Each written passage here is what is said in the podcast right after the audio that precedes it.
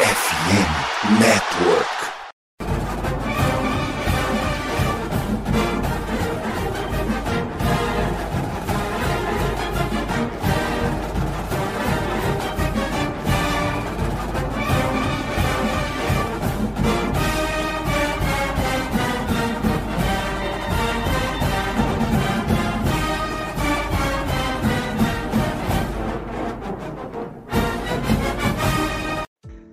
Saudações, amigos! Saudações, fãs de esporte! Saudações, fãs dos esportes universitários! Que grande prazer, que grande alegria, que grande satisfação! Estamos chegando mais uma semaninha com o meu, o seu e o nosso CollegeCast hoje, gravação num dia um pouquinho diferente, segunda-feira, dia 6 de novembro de 2023. Estamos gravando em meio ao Jets e Chargers, fazendo um jogo bem meia-boca até este momento mas a gente chega para falar de semana 11 do College Football, enquanto a temporada do futebol americano universitário ainda está entre nós, a gente já vai desenhando o cenário da pós-temporada, das finais de conferência, afinal, os momentos decisivos estão diante de nós, senhoras e senhores do conselho. E bom, antes a gente começar a falar de semana 11, vamos começar apresentando a mesa. Ô André, enquanto o Wilson tenta fazer o mínimo possível e não consegue, a gente vem para falar de outros times que também não estão conseguindo fazer nem aquilo que era para ser obrigação deles. É, minha voz ainda não voltou ao normal nessa semana porque eu acabei de voltar do GP Brasil. Literalmente acabei de chegar já estou gravando para vocês, né? Para você ver como a vida do criador de conteúdo é complicada. Semana passada era meu aniversário, eu tive que gravar. Essa semana eu acabei de voltar de viagem nem troquei de roupa direito, né? Só tomei um banho e comi alguma coisa e já estou gravando. Minha mala está em cima da minha cama e eu estou aqui gravando com vocês.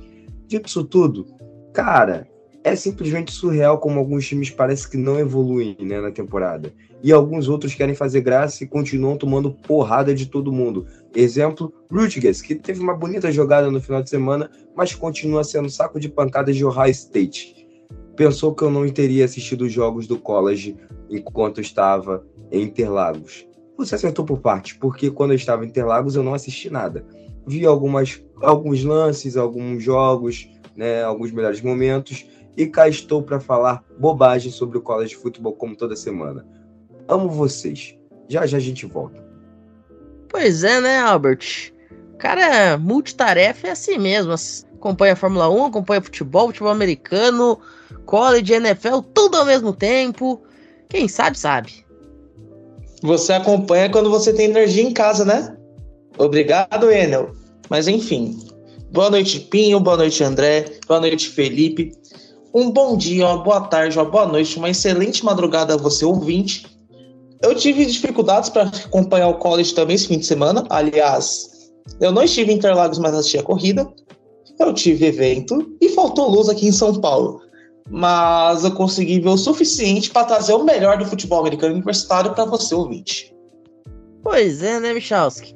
A gente que não teve problema nenhum com falta de energia, que nem os nossos camaradas lá de São Paulo, conseguimos prestar um pouquinho mais atenção. Eu tive que ver o meu time falido perder para Iriena, jogando lá em Bloomington pela primeira vez em mais de 40 anos. Foi uma experiência realmente muito divertida você ficar sem o seu quarterback, seu running back, seu wide receiver titulares.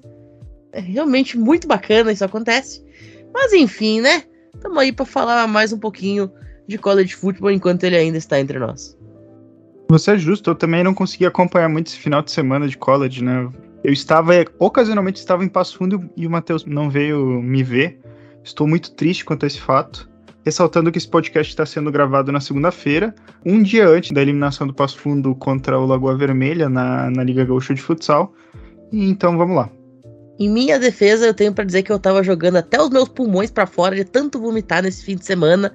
Realmente a situação estava muito complicada para mim. Mas enfim, né? Vira essa boca para lá, seu desgraçado. Quarta-feira a gente se acerta nesse negócio de Passo Fundo Futsal e Lagoa Esporte Clube quartas de final do Gauchão. Mas, por enquanto, todavia, entretanto, o assunto aqui não é Gauchão de futsal. Então, daqui a pouquinho a gente tá de volta. Logo depois da vinheta tem bloquinho de recados. E a gente vem para falar de futebol americano universitário. Não saiam daí.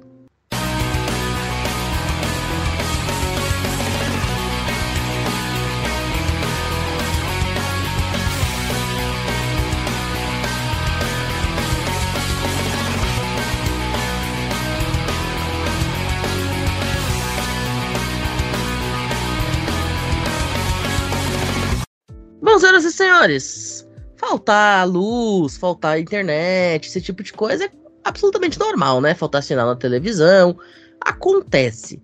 Agora, uma coisa que não pode faltar de jeito nenhum, meu caro amigo, meu, minha cara amiga, é segurança na internet. Afinal, se você faltar segurança para proteção dos seus dados, você tá ferrado, você tá pego. E aí, a gente vem para falar da melhor forma de você se proteger contra ataques, que é a Surfshark, a mais nova parceira do CollegeCast da FN Network, que vai te ajudar a manter seus dados sempre muito bem protegidos por meio de um serviço de VPN de segurança digital que te protege mais do que a defesa sensacional da Georgia Bulldogs dos últimos dois anos. Afinal, você tem com o pacote principal conexão segura com VPN para navegar tranquilo no Wi-Fi do shopping, do restaurante, lá do autódromo de Interlagos ou do estádio, serviço de notificação que te avisa se algum dado seu vazar na internet, acesso via VPN a IPs de mais de 100 países. Você consegue acessar conteúdo bloqueado para quem está no Brasil. Sabe lá aquele link que você usa para assistir Big Ten Network da vida? Pois é, às vezes ele te bloqueia porque você não é dos Estados Unidos. Com a Surfshark você tem isso liberado. Aliás, outra coisa que você tem liberado. Esses sites aí, esses linkões, sites corsários, ele te dá muito anúncio, né?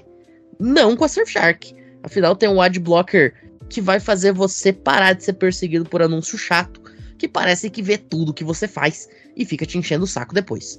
E o melhor, hein? Você que escuta o CollegeCast vai ganhar 5 meses grátis na assinatura se fizer ela agora, neste mês de novembro. Eu vou repetir. São cinco meses grátis se você correr. Então não deixa para depois, já vai na descrição do episódio, clica no linkão aí e vai lá, protege teus dados, ganha acesso a IPs, mais de 100 países de navegação, para de se incomodar com um anúncio chato e cinco meses por conta do CollegeCast. É ou não é maravilhoso? Então não dá bobeira e vem com a gente. Fechado? Bom, então logo depois da vinhetinha a gente tá de volta para continuar falando de futebol americano universitário. Não saiam daí.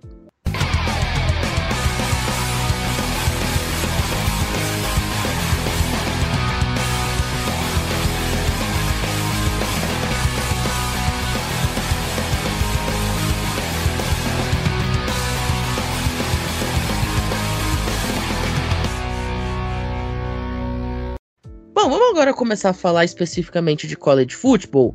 E a gente abriu o programa de hoje com a Alabama Crimson Tide, que sofreu uma barbaridade para ganhar de LSU no começo do jogo, depois acabou conseguindo fazer a vitória e evitar a dobradinha contra os Tigers, né? Mais um ano em que Nick Saban evita tomar back-to-back -back derrotas para uma mesma equipe Agora, o confronto desta semana, em tese, deve ser um pouco mais simples para a equipe da Crimson Tide.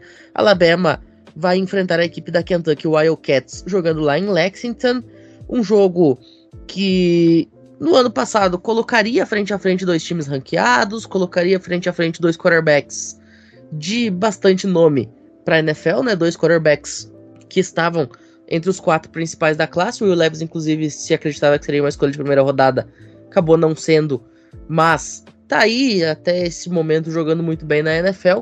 E o mesmo dá para se dizer também, tanto do CJ Stroud lá de Ohio State, quanto do Bryce Young, que saiu da própria Alabama Crimson Tide nesse começo de temporada. Mas o fato é que em 2023 as coisas estão um pouquinho diferentes. Alabama vem com um recorde de oito vitórias e uma derrota, talvez um recorde melhor do que as atuações da equipe pudessem nos mostrar. E isso passa diretamente pelo Jermaine Burton. Jalen Milrow, a gente sabe dos problemas que ele vem enfrentando. A gente sabe que ele não é exatamente o quarterback mais confiável da história do mundo, mas tem conseguido fazer as vitórias muito impulsionado pelo Jermaine Burton no ataque. Além de contar com uma defesa muito forte, tanto na secundária com o Kool-Aid McKinstry, quanto nas linhas. Por outro lado, a equipe de Kentucky depende demais de atuações interessantes do seu quarterback. Quando o Devin Leary não joga bem, a equipe sofre. Isso se reflete também no recorde de seis vitórias e três derrotas. Na última semana, por exemplo, a vitória tranquila contra Mississippi State encerrou a sequência de três derrotas seguidas que vinha acontecendo para Tennessee, Missouri e Georgia. Claro, são três derrotas contra três times ranqueados, o que de certa forma é perfeitamente compreensível, mas ainda assim você perder três jogos seguidos sempre é um problema. Falando um pouquinho de casas de aposta, nos Estados Unidos a gente tem um favoritismo para Alabama Crimson Tide por 10 pontos e meio, ou seja, por duas posses. E já deixando o meu palpite aqui, apesar do jogo sem Lexington, eu vou também com Alabama por duas posses. André, e você? Bom, semana passada eu avisei que LSU perderia para Alabama, né? O Gabriel ainda ficou falando, não, a defesa e blá blá blá, a defesa, a defesa. Eu falei, cara, não adianta. Quando você tem um ataque ruim, não adianta você ter defesa boa. Tudo vai para baixo. E também não adianta você ter um ataque bom se a defesa é ruim. Tudo vai para baixo, né? E foi o que aconteceu. Alabama jogou tranquilo, venceu e é isso. Parabéns. Serviu para nada também. Alabama vence de novo e vence essa Universidade de Kentucky que é desorganizada, é um time muito bagunçado. Como o próprio Pinho falou, o ataque terrestre de Alabama vem carregando o ataque como um todo. O Jalen Murrow passando a bola é bem fraco, mas quando ele é utilizado em option, o ataque começa a render um pouco mais, ele começa a andar um pouco mais em campo, né? Então, ok, esse time de Kentucky não vai conseguir parar porque tem problemas contra o jogo terrestre. E eu também tô com você, Pinho, é duas posses para cima, tá? Albert? Então, Pinho, também acredito bastante que a defesa de Kentucky vai sofrer contra o, contra o McLean. Então, acredito numa vitória de Alabama por duas posses. Bicha? Só uma catástrofe tira essa vitória de Alabama. Alabama vence, sei lá por quanto, e garante a sua vaga na final da SEC. Perfeito. Bom, eu vou deixar aqui, então, a nossa dicasinha de aposta como sempre. E nesta semana, para esse jogo especificamente que acontece lá em Lexington, lá no estado do Kentucky, a gente tem um over-under lá nos Estados Unidos na casa de 48,5. Eu vou trazer aqui para BetTT esse over-under de 50, tá? Mais de 50 pontos a 2 e 13. É um over-under que a gente considera que são dois ataques que não são exatamente as coisas mais incríveis do mundo, mas é um jogo de SEC e a SEC, via de regra, ela bate 50 pontos. E além do mais, como a gente já comentou aqui, são dois times que dependem bastante de atuações interessantes dos seus quarterbacks e que tem peças de apoio que conseguem fazer com que seus quarterbacks tenham as oportunidades, vamos dizer, de conseguir fazer isso. Então, considerando esses pontos, eu vou deixar aqui esses 50 pontos, acho que é bem plausível de acontecer no jogo entre Kentucky Wildcats e Alabama Crimson Tide. Agora a gente vai cruzar o país de ponta a ponta e a gente vai falar de Washington. Porque, meu caro Murilo Albert, a Washington Huskies, a queridinha do mundo do futebol americano neste momento, vai enfrentar Utah. E Washington ela vive uma grande expectativa nessa segunda-feira.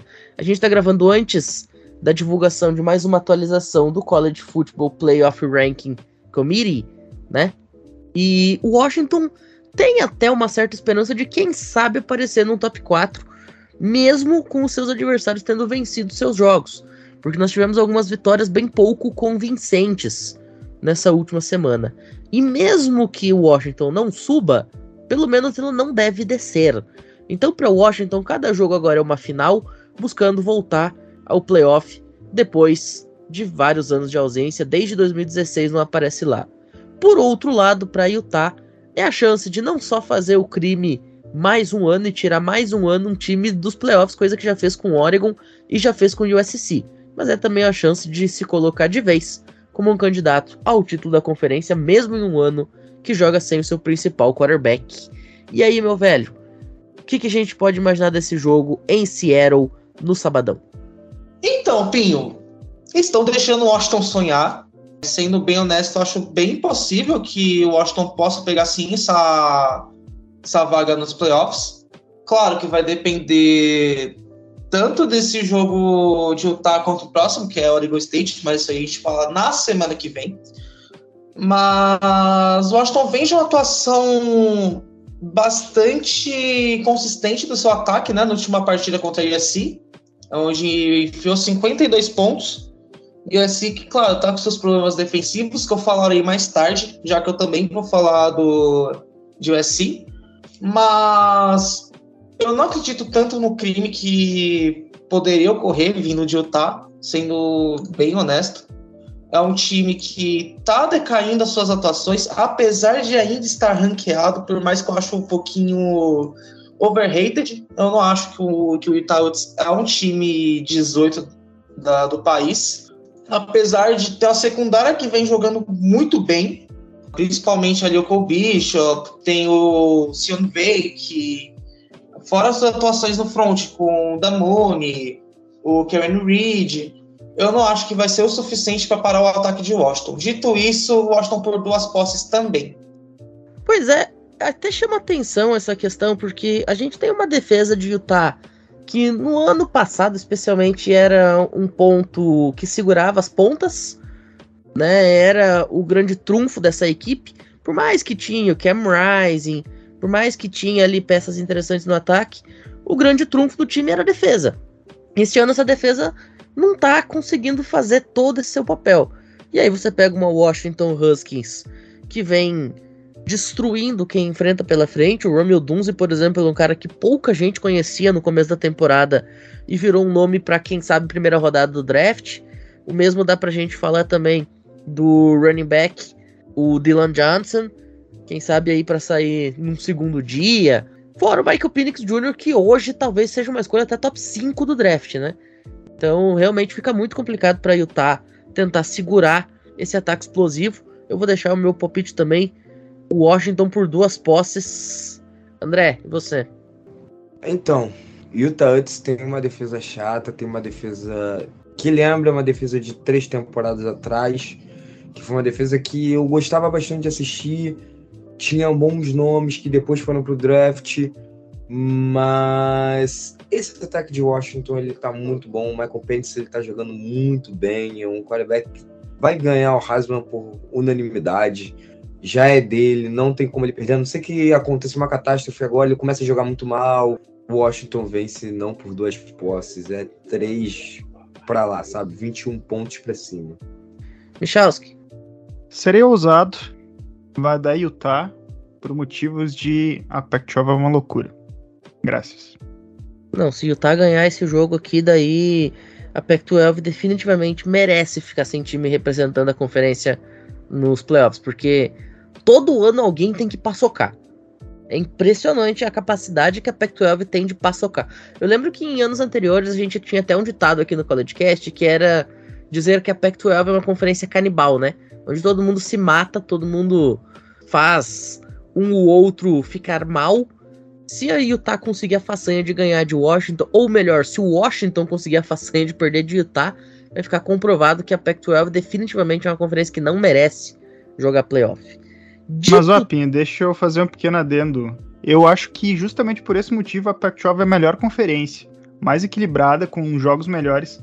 Que uma conferência que só tem um, dois times se sobressaindo muito, nem tem graça sinceramente. Disse o cara que torce para um time da SEC. Que todo ano, quando começa, a gente já tem basicamente a previsão de qual vai ser a final. Às vezes a gente erra, mas a gente já sabe. Bom, vamos deixar aqui mais uma dicasinha da BetTT. Eu vou falar aqui de 55,5 no over-under.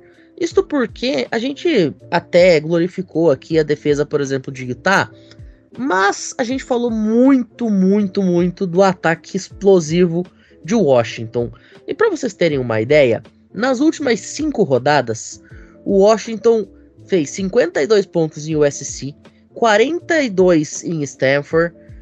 Aí teve um jogo bem abaixo que fez só 15 contra Arizona State, mas havia feito 36 contra Oregon e 31 contra Arizona. Portanto, um over-under na casa de 55,5 considerando um time que tem uma média de fazer entre 35 e 40 por jogo, fica muito fácil de ser batido. O adversário precisaria marcar basicamente dois touchdowns, dois TDs e um field goal para conseguir contrabalancear essa odd. Então é algo que eu particularmente acredito seja bastante fácil de dar green. Fica aqui a nossa dica. Agora eu vou falar um pouquinho sobre Oklahoma State e o CF, porque não olhe agora, mas Oklahoma State é líder da Big 12, senhoras e senhores do conselho. Sim, eu sei que vocês não repararam isso. Para ser sincero, eu também não havia reparado. Mas Oklahoma State está a ponto de ir para a final da conferência Big 12. Oklahoma State nesse momento está 5 e 1 dentro da Big 12, empatada com a Texas Longhorns. Também tem o mesmo recorde, inclusive as duas equipes laranjas fariam a final da Big 12 se tudo terminasse hoje. E tudo isso graças a Ollie Garden, running back sophomore, que praticamente ninguém nunca tinha ouvido falar. No ano passado ele teve apenas 62 carregadas em toda a temporada, a maior parte delas já em garbage time, em jogos decididos, mas esse ano veio fazer o crime. São mais de 1.200 jardas até este momento, são 12 touchdowns na conta dele, já teve corrida aí de 75 jardas, a média dele, para vocês terem uma ideia, tá em 7 jardas por carregada, são 7,2 jardas por carregada em jogos dentro da Big 12, enfim, tá sendo o grande nome desse time de Oklahoma State que ressurgiu das cinzas. Afinal, Oklahoma State começa a temporada muito mal. Era um time que começou a temporada 2 e 2, por exemplo. Chegou a perder de South Alabama, chegou a perder de Iowa State antes de começar essa grande arrancada que culminou com a vitória para cima da própria Oklahoma Sooners no Badlam no fim de semana, com outra atuação absolutamente abismal do Gordon. Inclusive, diga-se de passagem, eu citei aí o Gordon, dos nove jogos em que a equipe de Oklahoma State fez até aqui na temporada, ele foi o líder de jardas terrestres em oito. Pra vocês terem uma ideia, e já se fala, inclusive, potencialmente dele na briga pelo Heisman Trophy. Do lado de UCF, o John Reese Plumley ainda não apareceu para a temporada. E se não apareceu até agora, não aparece mais. Ele tem basicamente o mesmo número de TDs de interceptações, são 8 touchdowns e 7 interceptações. Tá carregando esse time de UCF para fazer uma campanha bastante deplorável em seu primeiro ano de conferência. É bem verdade que conseguiu vencer a Cincinnati Bearcats na última rodada, mas vinha de cinco derrotas consecutivas antes disso. E vamos combinar que as três vitórias anteriores eram contra Vila Nova, Boise State e Kent State. Contra Boise State, inclusive, num jogo que nem merecia vencer. Então esse recorde de 4 e 5, ele acaba sendo até mais mentiroso do que ele se apresente. Poderia ser tranquilamente um time de duas, três vitórias. Enquanto que, como eu falei, o Oklahoma State joga pela final da conferência se conseguir varrer esse restante de calendário, que não é uma tarefa das mais impossíveis. Haja vista já ter vencido a própria equipe de Oklahoma e não cruzar com Texas. Pega depois de UCF as equipes de Houston e de BYU. Portanto, a minha aposta vai ser de que a gente vai sim ver o Oklahoma State Cowboys na final da Big 12. Não sei se vai vencer ou se vai perder, mas pelo menos vai estar lá, o que já é algo bastante significativo para uma equipe que começou a temporada com muito descrédito. Minha aposta: Oklahoma State 10 pontos de vantagem e UCF ficando de fora da Bowl Season nesta temporada de 2023, André Lins. Bom, UCF, como sempre, é um time pífio, né? Não tem muito o que esperar. Uma outra temporada que a gente pode ver um time de UCF bom, como já foi no passado recente, mas né, é, é, sempre um time que só perde. A gente brinca de Purdue perdeu, mas UCF é a mesma coisa. A gente só vê o UCF perder. Em compensação, o Oklahoma State é um time que surpreende em algumas semanas. É um time também muito oscilante, né? À toa que é o 22 melhor time do país. Tem semana que ganha dos times lá de cima e tem outra semana que, que perde para time que nem ranqueado está e joga de maneira terrível, né? Mas esse é um jogo onde a gente sabe que o Oklahoma State vence, vence não com uma certa tranquilidade, porque eles sempre complicam jogos contra times fáceis, não tem uma defesa tão sólida assim, tem um ataque interessante, e é isso. Uma posse. Misha? Bom, eu acho que vai dar o Oklahoma State, que é um time que definitivamente se talhou, né, para jogar partidas dentro da Big 12. Depois daquela derrota para South Alabama, o time passou a jogar bola de uma maneira muito absurda, né? Eu acho que diria que até é a para vencer a Big 12 nesse momento. Eu só queria fazer uma adendo a respeito de UCF, né? Eles venceram o primeiro jogo, né, de Big 12 semana passada, né, depois de perder cinco, cinco seguidas. Essa temporada de UCF tá muito me lembrando a, a primeira temporada de Utah na Pac-12. Primeira temporada de Utah na Pac-12, eles, eles tiveram quatro vitórias e oito derrotas, né? Campanha bem fraca, né? Eu acredito que seja muito mais uma temporada de transição do que propriamente cravar que UCF vai ser um time de fundo de pelotão, né, dentro da Big 12. Mas então ficam mais citados esses pontos aí. Albert? Cara, eu acho triste que o Jevon Bucker joga em UCF. Eu gosto muito, eu gosto muito do jogo dele, mas o CF é, é bem triste de ver jogar. E dito isso, Oklahoma State ganha por três posses. Perfeito.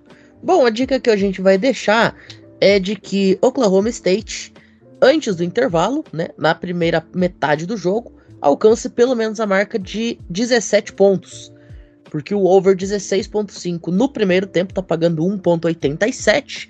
Como eu falei, um time que tem um running back que pode ser candidato ao Heisman Trophy e que carrega essa equipe com a média de quase 200 jardas por partida, pode levar essa odd, esse green até o seu bolso. Fica aí a dica.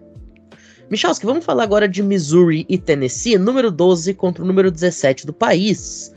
Missouri até tentou, até buscou, não conseguiu vencer a equipe de Georgia, fez um jogo apertado até onde podia, enquanto que Tennessee fez o dever de casa, né? não fez muito mais do que a sua obrigação neste último fim de semana, humilhando o Con Huskies. Agora, o jogo lá em Colômbia vai ser muito mais complicado, tende a ser com o buraco muito mais embaixo. E aí? Bom, esse jogo vai ser bastante interessante. Acho que vai ser o jogo que vai definir o vice-campeão da divisão leste da SEC, né? Porque não tem nenhum time para separar para Georgia nesse momento, né? Georgia teria que perder dois jogos, né? Para poder perder essa final de conferência e não vai perder definitivamente. É um jogo bastante interessante porque eu acho que a gente tem alguns aspectos que eles acabam se equilibrando. Tanto é que a linha tá quase igual, né? No aspecto do favoritismo, né? Tennessee favorita por muito pouco, assim, tipo, por um fio de cabelo, praticamente, né? E são equipes parecidas, né? Missouri em ascensão, Tennessee com uma temporada um pouco abaixo em relação à temporada passada. Se eu fosse, talvez, dizer a chave para a vitória, eu colocaria nos quarterbacks. O John Milton, ele tem um desempenho bastante errático, ele é um quarterback comum, assim, tipo, em termos de precisão de passe, embora seja um cara que tenha muita força no braço. E por outro lado, o Brady Cook vem fazendo uma grande temporada, né? Missouri que vem surpreendendo esse ano. Talvez ali esse aspecto, num matchup que eles vão fazer contra as respectivas defesas, né? Que eles vão enfrentar, John Milton contra a defesa de Missouri e o Brady Cook contra a defesa de Tennessee. Eu diria, é um duelo bastante igual, né? Eu acho que vamos ver quem é que vai ganhar esses matchups ali. O jogo terrestre talvez possa ter um pouco de importância. Tennessee está entre os melhores times do país no jogo terrestre, ainda que o Jalen Wright, que é o running back da equipe, ele tem apenas três touchdowns terrestres, né? Até um número relativamente baixo, né? Considerando que já foram jogadas nove partidas. E outro fator que talvez possa fazer diferença é o fato de, por exemplo, Tennessee ter enfrentado Yukon, que é um time muito mais fraco, né, na semana passada em relação a Missouri que pegou Georgia, né? Isso faz uma diferença em termos de preparação. Só que, por outro lado, Tennessee pega Georgia na semana que vem. Então já tá um pouco com a cabeça no jogo da próxima semana, né? Então são fatores ali que tornam particularmente tudo muito complicado. A vantagem de jogar em casa fica a cargo de Missouri. O Tennessee é um time que tem problemas de cometer muitas faltas, principalmente fora de casa. Então, se a torcida talvez fazer muito barulho, atrapalhar ali o desempenho do ataque, talvez algumas campanhas ofensivas podem ser perdidas e esse jogo vai ser decidido muito assim nos detalhes. Algum turnover aqui, um erro, uma falta aqui, uma outra falta ali, sabe? Vai ser muito, muito equilibrado. Em termos de palpite, eu vou quebrar um pouquinho a lógica. Eu acho que Missouri vai ganhar pelo fator casa. Eu acho que vai ser uma posse de bola ali, uns 7 pontos, algo assim, um 31 a 24. Eu acredito que Missouri seja um pouquinho mais time que Tennessee nesse momento. E acho que por essa razão eles vão vencer. André? Michalski, eu sei que você está tentando fazer a zica reversa, torcendo contra o time contrário. Torcendo contra o time Respeita meu trabalho, fogo, né? pô. Respeita o meu estudo, meu trabalho. Eu acompanhei e estou cravando. Não, eu respeito a sua análise, eu respeito o seu estudo, eu respeito. Até porque, né, a, a gente estuda para poder fazer esse programa. Mas eu não acho que Missouri seja tão forte ao ponto de bater o time de Tennessee. O Tennessee tá com um time muito oscilante, mas sim, esse time de Missouri também é um time onde ele se prevalece defensivamente. Ofensivamente é um time muito fraco. E a defesa de Tennessee é uma defesa muito física. Por mais que o ataque é, que esteja derrubando esse time, a defesa continua sendo uma defesa ok. Não estou dizendo que é uma das melhores defesas do país, mas é uma defesa sólida, é uma defesa que joga de maneira constante, é uma defesa onde ela impõe o seu modo físico, vamos dizer assim, e faz com que os adversários sofram. Então, eu acho que o time de Missouri ele perde por conta disso. Vai ser um jogo dito de defesas, né? Eu não acho que vai ser um jogo feio, mas vai ser um jogo onde as defesas vão se prevalecer. Se você gosta mais de um jogo ofensivo, não assista. E Tennessee vence, mas também não vence por muito, não. Uma posse, mas aquela uma posse, três pontos, quatro pontos, cinco pontos. Bom, vou deixar aqui a minha dicasinha e o meu palpite. Eu vou de Missouri, porque Luther Burden Futebol Clube. E eu sempre falo, o quarterback é o Brady. Quando você tem um quarterback Brady, isso você já tem 70% de chance de vitória. E a odd da BetTT, eu não vou me responsabilizar. Sabe por quê? Esse jogo é tão bizarro do ponto de vista do favoritismo que a gente tem um 1,81 para vitória de Tennessee e 1,89 para vitória de Missouri.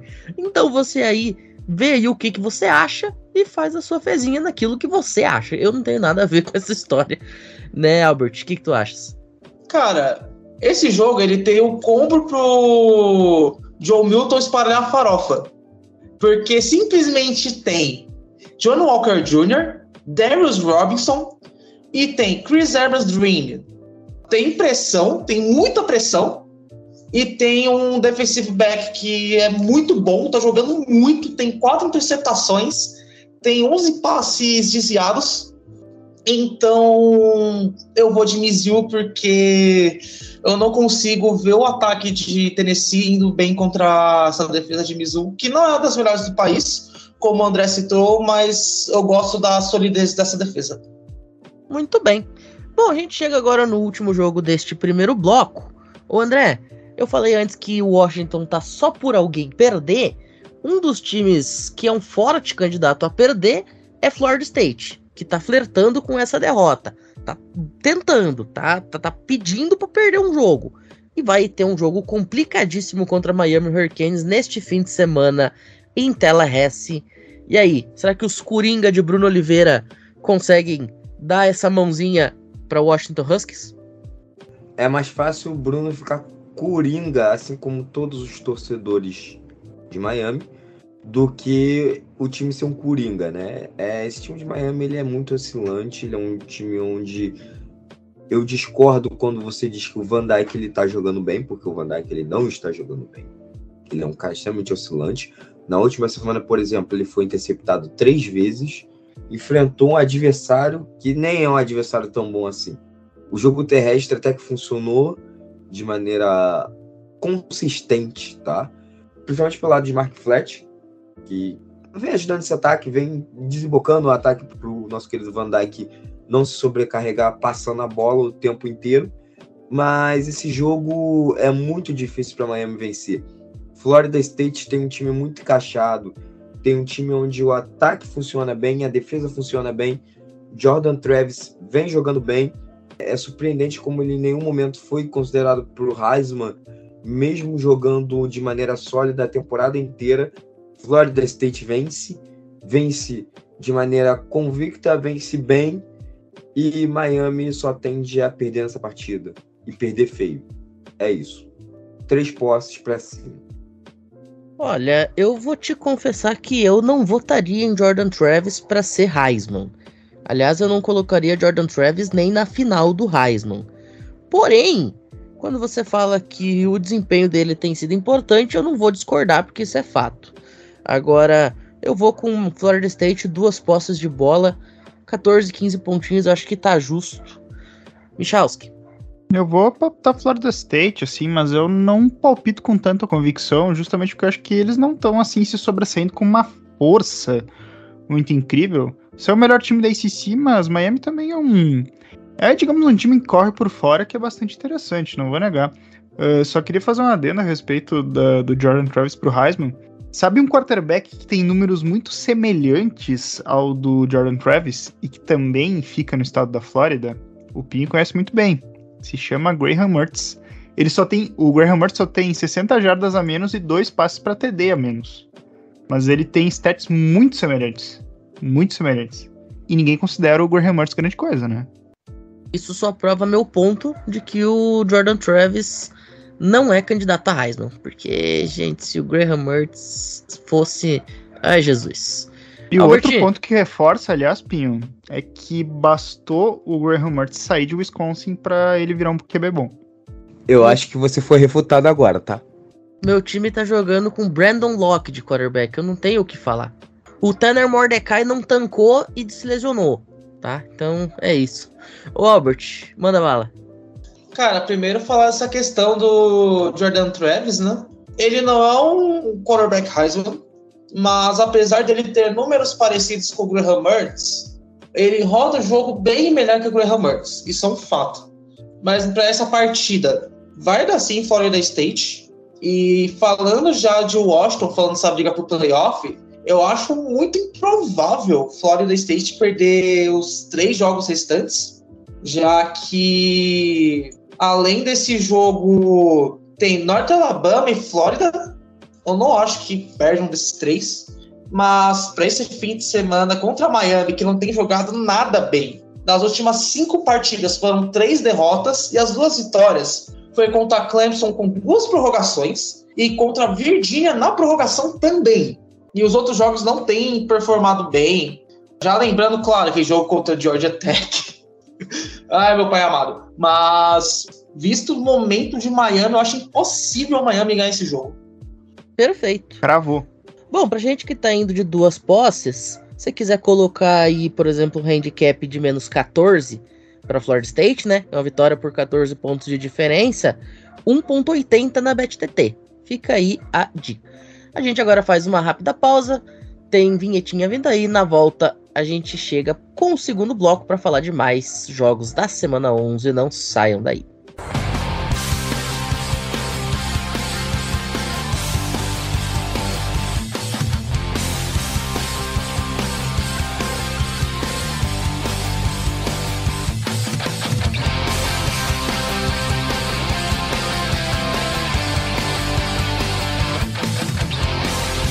Bom, estamos de volta. Vamos agora falar de mais um dos confrontos entre ranqueados desta rodada. Mais um dentro da SEC, porque a Georgia Bulldogs número 2 irá enfrentar a equipe de Ole Miss número 10. Depois da vitória no último fim de semana sobre a equipe de Missouri, como até já foi comentado aqui, Georgia praticamente se garantiu dentro da final da SEC. Afinal, abre uma vantagem muito larga em relação à própria equipe de Missouri e também às equipes que compõem junto com ela a divisão. Então, digamos que Georgia está bem confortável nesta situação em relação a Missouri, Tennessee, Kentucky, Florida, South Carolina e Vanderbilt. Porém, o mesmo não se pode dizer de Ole Miss. Afinal, venceu a equipe de Texas A&M, talvez sofrendo mais do que deveria, precisando de game winning drive e tudo mais. Mas o importante é que conseguiu a vitória. Isso coloca a equipe ainda dentro do páreo. Só tem uma derrota que foi contra a Alabama Crimson Tide num jogo quatro semanas atrás. Fora isso, são oito vitórias e apenas uma derrota para os Rebels, que estão na segunda colocação neste quesito, empatados no recorde geral com a Crimson Tide, mas com essa derrota dentro da conferência, enquanto que a Alabama está com 100% jogando dentro da SEC. Ou seja, para a Universidade do Mississippi, secar Alabama não é uma opção, é uma necessidade.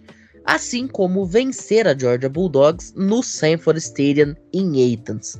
E é aí que mora o problema. Tudo bem, a gente fala aqui toda semana, ah, mas o Carson Beck não tá vivendo uma grande fase. Ah, mas esse time não tá sendo aquilo que a gente espera. Brock Bowers lesionado durante boa parte da temporada. Dylan Edwards jogando abaixo daquilo que a gente imaginava que ele performaria. A defesa não é mais aquela que a gente se acostumou a ver nos últimos dois anos. Tudo bem, tudo isso é verdade. O time de Georgia não é mais aquela Georgia. Mas ainda vence jogos. Ainda assim, consegue estar 100% na temporada. Ainda assim, está invicta. E ainda assim, é um time top 2 do ranking nacional. A gente até pode discutir, mas o fato é esse. E o fato é que, quando mais precisa, o time de Georgia encontra forças para se sobressair. Tem enfrentado dificuldades e tem conseguido superar essas dificuldades. E é por isso que eu acredito que esse time de Georgia não apenas vai conseguir garantir a sua vaga na final de conferência, mas também acho que vai ganhá-la e garantir a sua vaga no College Football Playoff. E aí lá na virada do ano é seja o que Deus quiser. Pro lado de Ole Miss, para conseguir esse upset, precisaria de um jogo absolutamente perfeito da sua principal trinca de ataque. Jackson Dart precisa estar numa noite formidável. O Christian Judkins também precisa encontrar os espaços dentro da linha defensiva da equipe dos Bulldogs. E o mesmo se pode falar do Trey Harris, que vai precisar fazer um jogo fantástico, quem sabe emular aí um jogo do nível dos dois wide receivers que foram seus companheiros no ano passado. Bom, diante de todo este cenário, eu acho que é bem plausível a gente falar e prever a vitória de Georgia para, de fato, colocar essa equipe matematicamente, né, dentro da final da SEC. E para Ole Miss é rezar para que a queda dentro do ranking não seja tão vertiginosa depois de mais uma derrota e garantir pelo menos a presença num bowl de ano novo, né, André? Bom, o Lemis, com o Jetson Dart, vem surpreendendo, né? Número 10 no ranking. Para mim, o Lemis ia no máximo, no máximo bater em 15 e poderia despencar em algum momento, mas acho que não passaria disso. Me surpreende ser o décimo. Jetson Dart vem realmente jogando bem. O que também me surpreende, que, porque não era um quarterback que eu levasse tanta fé assim. A defesa de Ole Miss não é uma defesa sólida, não é uma defesa tão boa, é uma defesa que cede muitos pontos, não é uma defesa que segura também muito jogo terrestre, mas vai enfrentar o segundo melhor time do país. Um time que semana após semana vem falando: olha, Georgia não vem jogando para ser um time de playoffs, mas vem vencendo o que faz com que o time se mantenha na parte alta do ranking. Eu, particularmente, acho que Georgia vence esse jogo também. Um time muito físico, um time muito forte. É um time que a gente sabe que utiliza da sua fisicalidade para se prevalecer e vencer as suas partidas. Vitória de Georgia por duas posses e meia. Michalski? Bom, Georgia vence porque principalmente o time de Ole Miss é o mais pipoqueiro da história do universo. Se eles milagrosamente vencerem esse jogo, semana que vem eles perdem para Louisiana Monroe, ou na outra semana, no clássico contra Mississippi State, eles têm uma derrota tão trágica que, assim, os caras vão ter pesadelo até o resto da vida. Ah, mas se perder esse egg boa aí, tem que se esconder, na moral. Albert. Cara, é, ao longo dos palpites, estava pensando se o Miss pode fazer o crime, se não pode. A real é que se Georgia não perder esse jogo, não perde mais na temporada regular, mas vai dar Georgia. É isso, é bem por aí. Bom, para quem acha que existe alguma possibilidade de Ole Miss fazer algum tipo de crime, 3.90 na vitória simples, tá?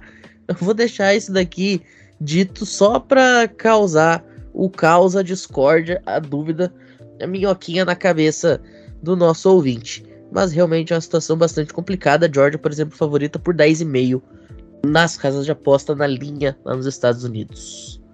Ô, Michalski, vamos agora falar do único confronto entre nenhum time ranqueado da nossa lista. Porque ambas as equipes estiveram ranqueadas durante boa parte da temporada, mas aí diante do canibalismo da ICC, porque nem só de canibalismo vive a Pac-12, a ICC também faz parte desse círculo vicioso. E o NC e Duke fazem o clássico da Carolina do Norte, buscando recuperação, reabilitação na temporada. Duke vem de três derrotas nas últimas cinco partidas, enquanto que North Carolina vem buscando se recuperar depois de uma vitória que não fez mais do que obrigação contra Campbell e duas derrotas dentro da ACC para Georgia Tech e Virginia Cavaliers. Acho que legal que tu já falou metade do que eu ia falar no meu comentário, mas beleza. É, sobre canibalismo dentro da ACC, sinceramente, né, cara, é quase tudo time ruim, né? Tipo, não é à toa que a ACC só tem dois times ranqueados e o terceiro colocado da conferência é Georgia Tech, e perdeu para um time de grupo A5 esse ano.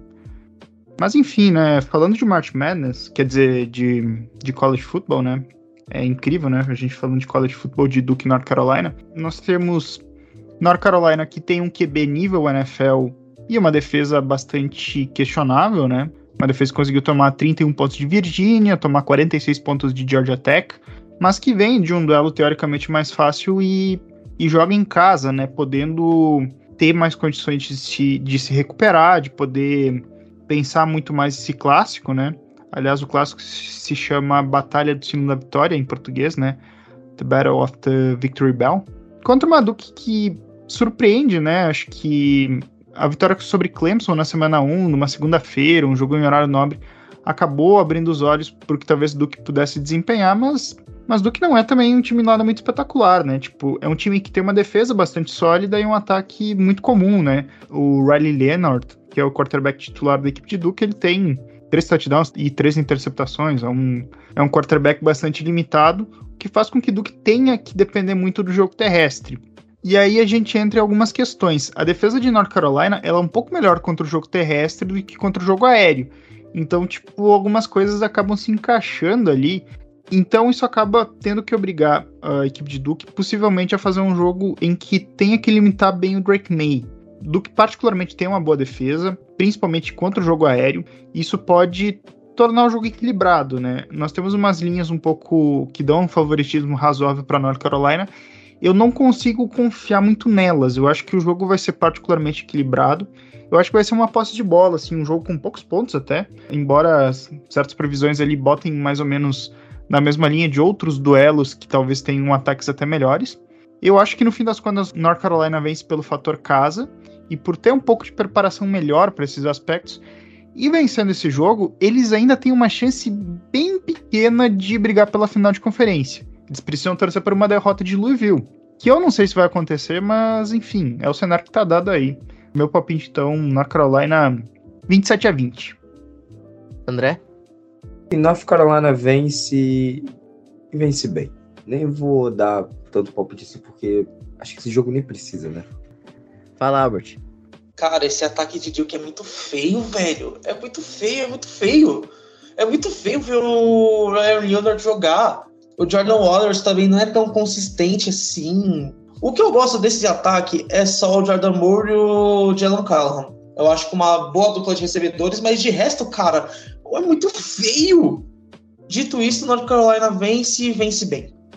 Eu só queria adicionar um pontinho até, inclusive, para análise, assim, que eu queria contextualizar por que, que eu acho que o jogo vai ser um pouco equilibrado, do que a equipe que menos cedeu pontos por jogo para as defesas adversárias dentro da ACC, apenas 15.7.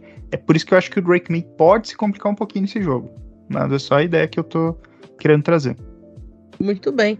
Bom, já que a gente tá nesse clima de que North Carolina deve vencer a partida, fica aí a dica do duplo resultado, de vitória no intervalo e ao final do jogo para North Carolina, pagando 1.36. Você coloca ali uns 10 reais, um jogo que em teoria deve ir pro lado dos Star Hills, você consegue fazer uma odd bacana neste quesito.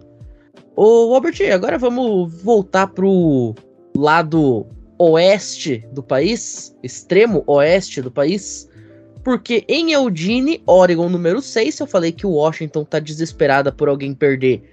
Podemos dizer o mesmo de Oregon, que vem logo atrás, e vai enfrentar a equipe de USC, no que pode ser de certa forma uma revanche. Afinal, essas duas equipes tiraram a chance de Oregon no ano passado jogar a final da Pac-12. E este ano, Oregon não apenas tem a chance de devolver o troco para cima de USC, mas também de afundar a crise dos Trojans, que acabaram de demitir o seu defensive coordinator no final de semana. Eu tenho o melhor quarterback da classe, mas em minha defesa uma pausa para censura. Esse é o time de USC. Para quem está chegando agora a acompanhar o college, deve imaginar que quando você tem um quarterback do nível do Caleb Williams, você é um time que vai ser postulante a título, visto que até anos atrás a gente teve um certo domínio de, de Clemson contra o Trevor Lawrence. Mas não é assim que funciona no college na sua maioria das temporadas. E isso está se provando esse ano. O ataque está jogando muito bem, muito bem de verdade, principalmente pelo Caleb Williams, mas também o Marshall Lodge está jogando muito bem. O Taj Washington é um recebedor insano, mas os problemas defensivos tá sendo o calcanhar de Aquiles de USC, que poderia sonhar ainda mais no, nessa temporada, porque assim, o time teve três derrotas esse ano. Uma que o Caleb Williams jogou mal realmente foi contra a Notre Dame, mas não jogou mal contra Utah e não jogou mal contra o Washington. E essa última partida contra o Washington, a defesa foi uma negação. Enquanto o Oregon Ducks tá vindo numa, numa crescente nas últimas partidas. No final de semana venceu por 63 a 19 o time de Kel. Tudo bem, é Kel, mas você enfiar 63 pontos dá uma confiança ainda mais no time em crise, que é a USC.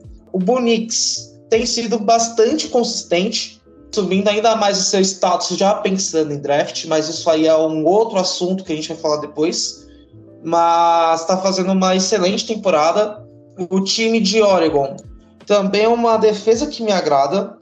Não é uma, tipo, uma defesa top da liga, também talvez não seja nem top Pac-12, mas é uma defesa que eu gosto. Gosto da consistência. É um time que consegue pressionar em diversos setores, em diversos jogadores mas eu acho que a má fase de USC vai falar alto e vai dar Oregon, continuando sonhando com a final de Pac-12.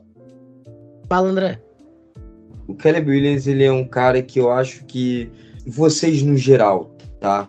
Eu não, não estou falando da bancada em si, mas digo das pessoas que falam sobre ele. São muito 880. Quando ele estava bem e o time estava vencendo, era o melhor quarterback da história do college football. Quando o time mostrou problemas, esses problemas foram escancarados e, e, todo mundo começou a atacar os problemas do time e aí ele não tinha o que fazer porque esse time é muito fraco, tanto ofensivamente quanto defensivamente. Ele virou um dos piores quarterbacks da história do college football, né? E o mundo cai sobre os ombros dele. E aí só porque ele chorou, porque perdeu um jogo, né, que ele sabia que tinha condições de vencer. As pessoas começaram a criticar ele porque ele estava sendo um humano. Só porque ele é um quarterback, ele não pode chorar mais, ele não pode demonstrar suas emoções.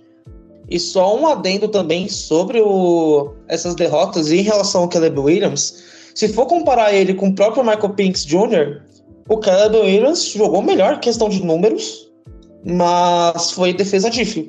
Mas realmente tenho muitas críticas descabíveis a ele nas partidas. Como eu falei, ele só jogou mal contra Notre Dame. Mas contra Utah e contra o Washington jogou super bem. E melhor que os quarterbacks adversários, inclusive. É exatamente isso, sabe? E é isso. As pessoas têm que aprender a separar entre vencer e jogar bem, tá? Não necessariamente só porque você jogou bem você venceu, ou só porque você venceu você jogou bem. Não faz sentido. Né? Você pode vencer e não jogar bem, assim como você pode perder e jogar bem. Mas voltando, né? Eu só queria só dar essa passada de pano no Caleb Williams. Não que eu seja fã dele, não sou, mas eu também sou uma pessoa muito justa. E dito isso, perde para Oregon. Essa defesa é fraca. Essa defesa não consegue segurar. O ataque é feito por wide receivers e tight ends dropadores. Lincoln Riley conseguiu enganar por muito tempo, mas foi exposto. Esse time foi exposto.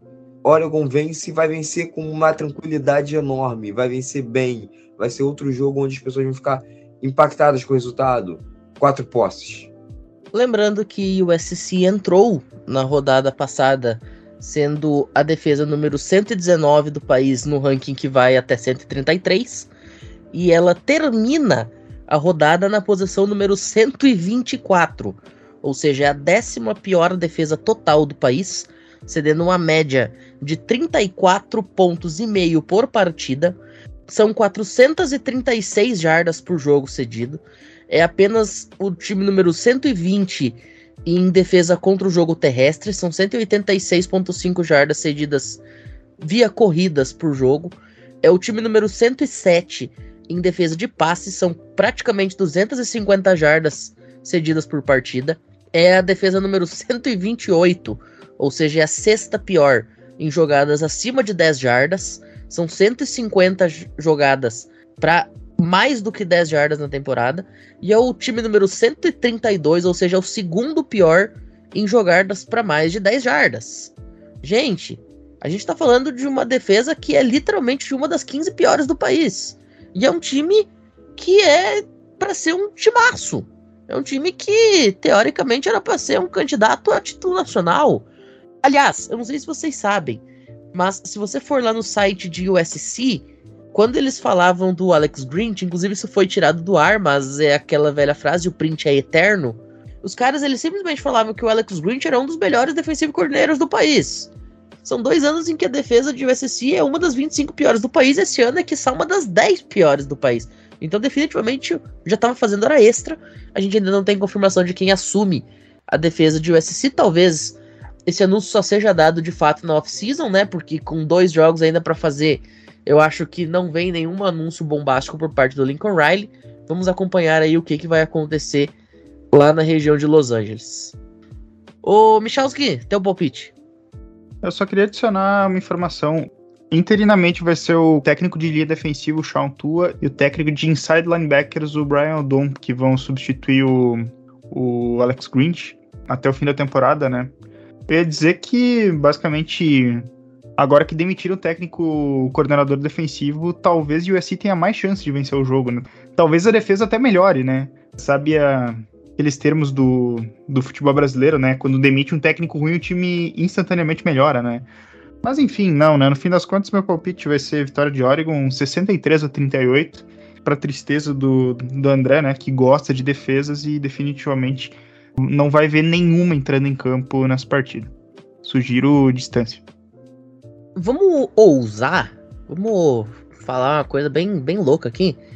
Tem uma odd de 1.83 para que Oregon faça pelo menos 45 pontos. Cara, eu, eu acho que isso é uma coisa fácil de acontecer contra essa defesa de USC. 45 pontos de Oregon. Com Bo Nix, com todo esse ataque excelente dos Ducks e a defesa patética de USC, eu acho que isso aqui é quase renda fixa, viu? Mas enfim, eu também vou com Oregon por pelo menos uns 20 pontos de vantagem. Se por um acaso o USC vencer esse jogo, o USC volta a briga para a final da Pac-12, porque empata com Oregon e ganha no confronto direto. Só para adicionar isso. Agora eu vou te fazer uma pergunta. Você acredita mesmo nisso que você acabou de dizer? Não, eu só tô citando informações. Se isso acontecer, o USC perde na semana que vem para UCLA e Arizona vai para a final da conferência. Aí eu volto a te perguntar de novo. Você realmente acredita nisso que você falou? Arizona eu acredito no imponderável. Cara, nunca duvido. Se isso acontecer, se isso acontecer, a Pac-12 realmente está decretando a sua morte, porque assim, a Arizona em nenhum momento da temporada se mostrou um time para chegar na final de conferência. E se Arizona tem a mesma campanha que o SC. Olha a tabela. Sim, é isso mesmo que eu tô dizendo. E mesmo assim não é um futebol americano apresentável para ser final de conferência. Respeitem Jaden Delora, tá? Só isso que eu tenho para dizer. Respeitem meu é Jaden Delora. No fita. Não, é o Jaden Delora. Ô, André, agora a gente tá correndo contra o relógio, precisamos encerrar o episódio e a gente ainda tem o Game of the Week para falar. Porque Michigan enfrenta Penn State no jogo que vai definir não apenas para Michigan a chance de decidir no The Game contra o High State quem vai ser o representante do leste na final da Big Ten, mas também vale para Penn State a sobrevivência. Afinal, para Penn State, só a vitória contra Michigan interessa e depois secar a equipe de Ohio State. E aí, cara, time número 3, time número 11, jogo da rodada no Beaver Stadium, que tem o nome mais aleatório de um estádio no mundo. É engraçado que o time ele deveria ser Castor, né? Mas não, tudo bem, a gente releva em relação a isso.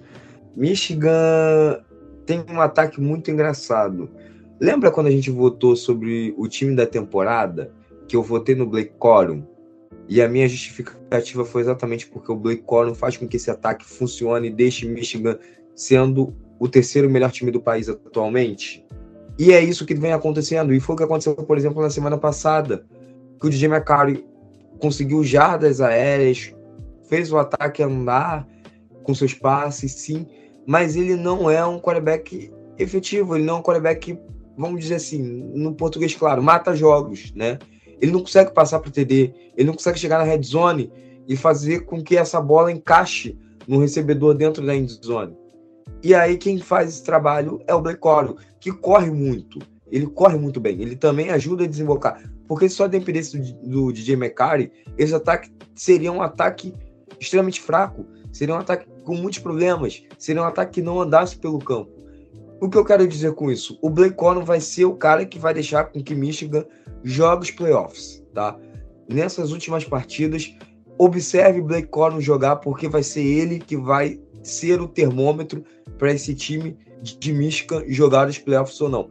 A defesa é boa, a defesa a gente sabe que é uma das melhores defesas do país, a gente sabe que é uma defesa sólida, a gente sabe que é uma defesa que sobe o muro, até aí ok.